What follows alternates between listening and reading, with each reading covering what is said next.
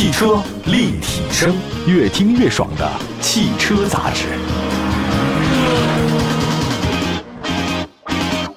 各位好，这里是汽车立体声，又到了节目时间啊！今天我们在节目当中跟大家分享的一个话题呢，就是未来变相降价这个事情，这算是啪啪打脸吧。那特斯拉呢想做新能源车的大众，以低价打开市场，冲击销量；而蔚来呢是想做 BBA 啊，就是奔驰、宝马、奥迪高端市场。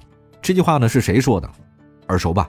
蔚来汽车的李斌对于特斯拉和蔚来的定位，他对于特斯拉的话有点不屑啊，因为他觉得蔚来做的是高端的东西。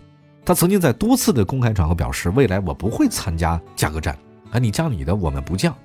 那么在不久之前的二零二三年的上海车展上，蔚来的联合创始人、总裁秦力红。回答汽车行业价格战有关的问题时，也说过，未来是不会参与到价格战的。未来的定价追求一步到位，不陪你玩啊，或者说眼里就没特斯拉。那虽然这两位高管那都是说一不二的人啊，曾经信誓旦旦的说未来不会降价，但现实情况是未来降价了。面对巨大的生存压力，未来扛不住了，需要靠降价来提升销量。这个算不算打脸呢？那我在想，如果这个不算的话，那什么才算呢？在过去一个月时间里面，未来呢其实已经两次在价格上动刀。五月二十四号，全新 ES 六正式上市，官方售价三十六万八到四十二万六，相比老款车型价格门槛降低一万八。BAAS 就是它的这个换租店的方案之后呢，直接跌破三十万。六月十二号，蔚来官方宣布调整全系的新车价格及首任车主的用车权益。那么在去除掉免费的换电权益，调整质保年限。车联网的流量等以后啊，未来的车型的起售价降低三万块钱。对于未来的接连调整啊，销售压力是一个不太容易忽视的现实问题。数据显示，二零二三年一到五月份，未来呢累计交付呢是四万三千八百五十四辆，是上涨了，同比上涨，但是它呢涨得不够快哈，已经淡出头部新势力的行列。人说魏小李魏才排第一嘛，现在已经排最后了，应该叫做李小魏。今年四月份、五月份，未来的交付量呢只有六千一百五十五辆和六千六百五十八辆，连续两个月不足七千辆，被寄予厚望要对标宝马三系的蔚来 ET 五，上市之后销量没有达到预期，今年前四个月只卖了两万四千多辆，月均也就六千辆。至于未来的高端车型 ET 七啊、ES 七啊、ES 八，他们的月销量都徘徊在一千辆左右，低端车型没达预期，高端车型表现不好。那您说它不降价，它有什么新招吗？我看好像招数不多。那么在众多新车企当中啊，大家都明白，未来李斌是入市很早的选手，他呢拿着风头也是很多的。那么在可选车型比较少、整体环境价格高的情况之下，未来呢一直是高举高打，用服务让消费者接受它的定价，并且注重品牌的形象，觉得开未来的人都是高知人才、中产阶级以上。那么在可选车型不多的情况之下，大家还是认你的。而且很多人是有刚需的新能源，可是现在随着国内新能源市场整体的份额提升，越来越多的主流车企加入到新能源市场的竞争，未来的压力很大。今年一季度，中国汽车市场的价格血战，很多人觉得这个价格是什么呢？因为十二万块钱买雪铁龙 C 六，这个吓人啊！但实际上，作为国内车市占有率较低的车型，雪铁龙 C 六的降价影响不大。这个不大，那谁大呢？特斯拉呀！特斯拉年初直降四万八。比亚迪呢，借推出冠军版也降价，这个才让很多车企啊感到焦虑啊。特斯拉是国内纯电阵营头部企业了，比亚迪呢是国内车企的销量冠军。比亚迪呢是通过油电同价来抢占传统燃油车的市场份额，那特斯拉就不用讲了，它能抢谁的都去抢谁的。那么在很多用户看来，纯电车型存在严重的里程焦虑，不太适合长途自驾游，而插电混动车型彻底解决了里程焦虑。让消费者实实在在的省钱，而且还不添麻烦。那么还是说回来吧，啊，还是说这个未来吧。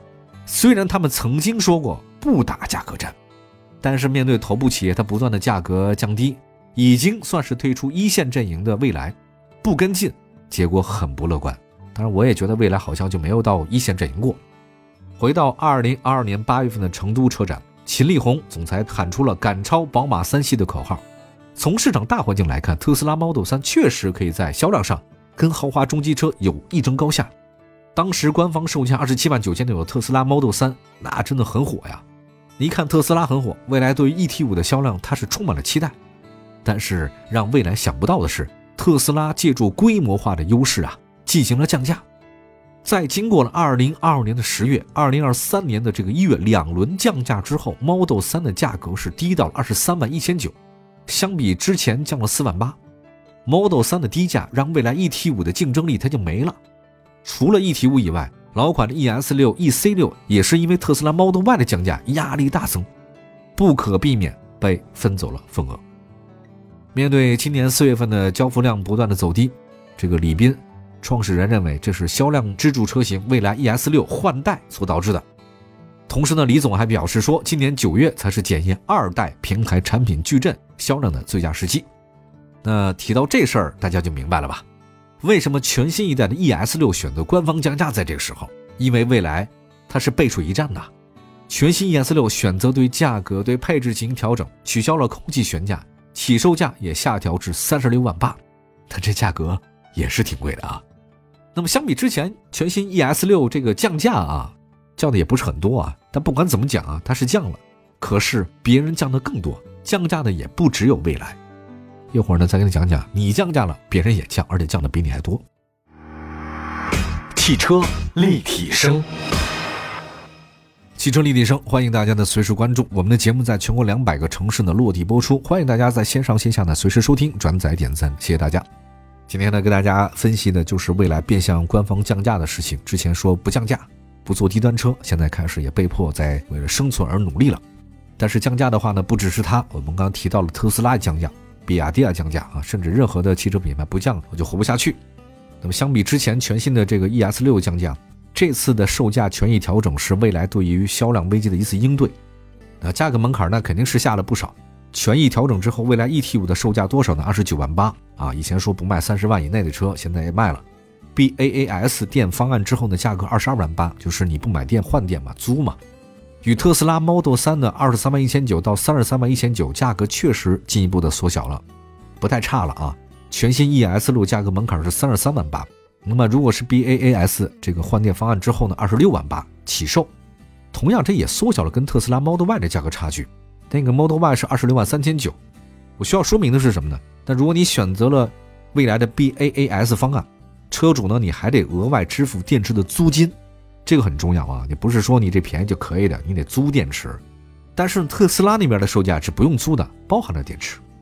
对于未来的调整的话呢，我看到有些网上的评论说，它不是单纯的降价啊，而是调整了换电权益后的综合价格调整。也许对未来的毛利率降低不多哈，但不管怎么说呢，这个确实是被迫降价了。因为降价而被老车主投诉，这个在新势力品牌当中呢，确实时有发生的。为了避免遇到同样问题，未来他选择了一个折中的方案。他怎么选呢？就是按照政策，老用户在复购未来新车的时候，可将老车型的权益转移到新车型上。虽然未来已经取消了免费换电的权益，但老车主在增换购的时候依然可以享受到上述的权益。同时呢，未来还说，老用户可以自由选择将原来的权益转移到新车上，还是说你要放弃部分的权益来抵扣购车款。如果放弃每月四次或者六次的免费换电，可以在新价格上减三万；如果你放弃不限次的终身换电，可在新价格上减五万。对于部分充电比较方便的用户而说，三万元或者五万元确实有诱惑力，啊，毕竟是真金白银。当然，这是特斯拉的一个降价方案。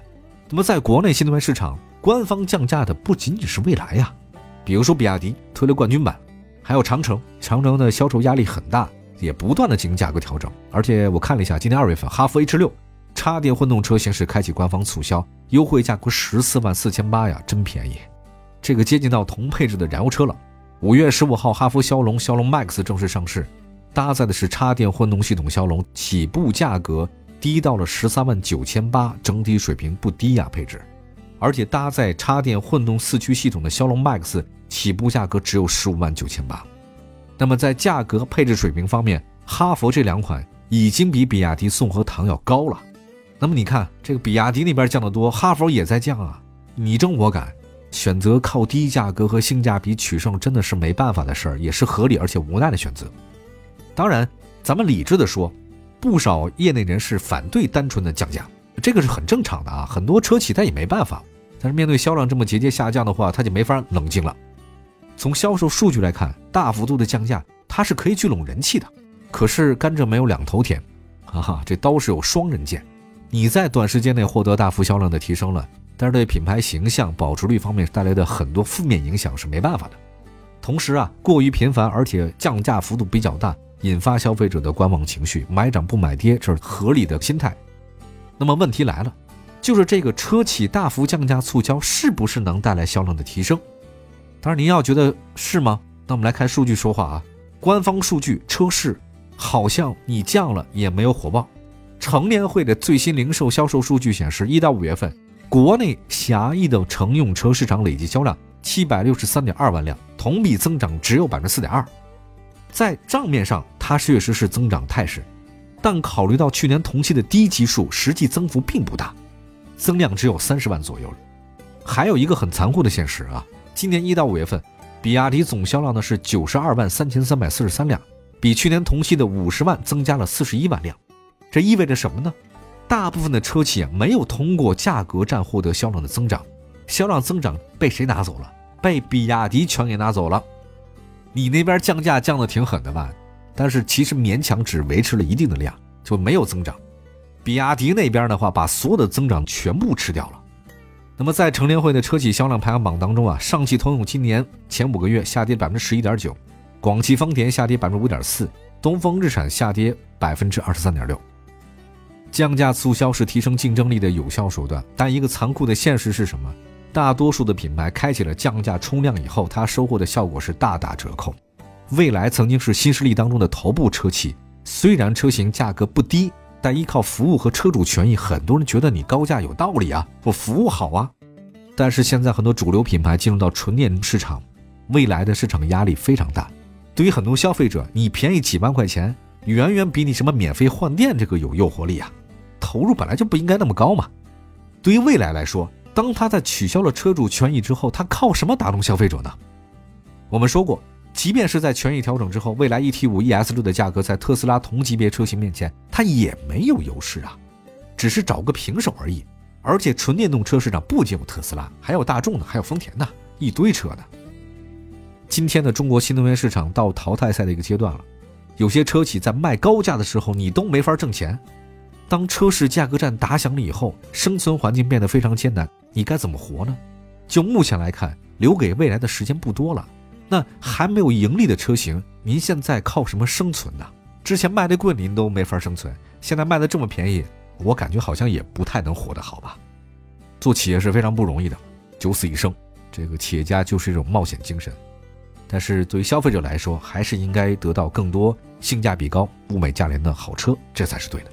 好吧，感谢大家收听今天的汽车立体声，祝福大家用车生活愉快。欢迎各位随时关注一下我们的汽车立体声的官方微信啊！我们下期节目接着聊车说车，下期见，拜拜。